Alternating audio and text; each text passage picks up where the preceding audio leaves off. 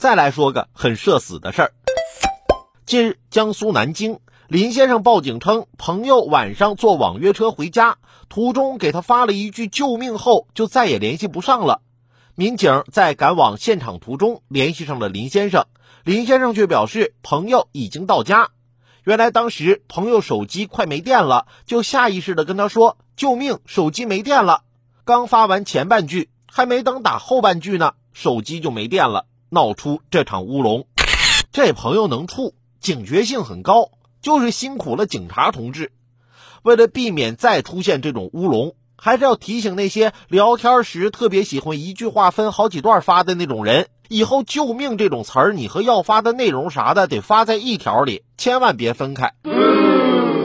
生活中啊，真的有人喜欢发信息的时候就说一半，就比如我爸，那年我还在外地上学呢，放寒假了，但是手里的钱啊只够买张站票。于是就打电话向我爸求援，我爸听完之后沉默了一会儿，说：“你妈管得严，你是知道的。我现在手头刚好还有一千多。”我默默的感动着。我爸接着说：“那你感觉我买件灰色羽绒服穿着显瘦，还是买件绿色的显年轻呢？”